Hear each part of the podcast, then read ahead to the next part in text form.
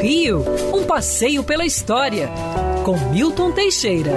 Amigo ouvinte, no dia 18 de março de 1945, o prefeito Henrique de Toledo Dodsworth inaugurava na Quinta da Boa Vista o Zoológico do Rio de Janeiro. Não era o primeiro zoológico da cidade. Na verdade, a imperatriz Leopoldina, esposa de Dom Pedro I, fizera um zoológico na Ilha do Governador, exatamente onde hoje está o Aeroporto Internacional do Rio de Janeiro. Ainda existiam ruínas dele nos anos 50. Depois tivemos outros zoológicos particulares e dizem até que no século XVII o conde Maurício de Nassau fez em Recife um jardim zoobotânico em volta do Palácio de Friburgo.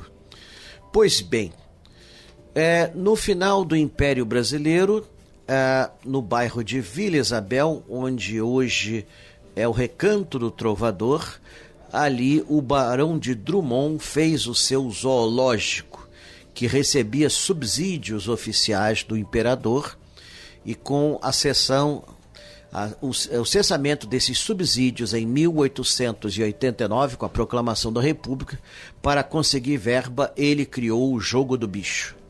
Esse zoológico depois foi encampado pela prefeitura e foi crescendo com o tempo, com doações de animais, compras e etc. Não cabendo mais na praça, precisava de um terreno maior.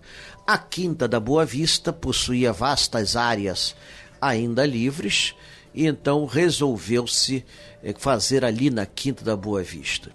A prefeitura construiu o zoológico, que na época era um dos maiores do mundo, e se tornou um sucesso a partir de março de 1945. A própria São Paulo só teria seu primeiro jardim zoológico em 1958, também fundado no mês de março.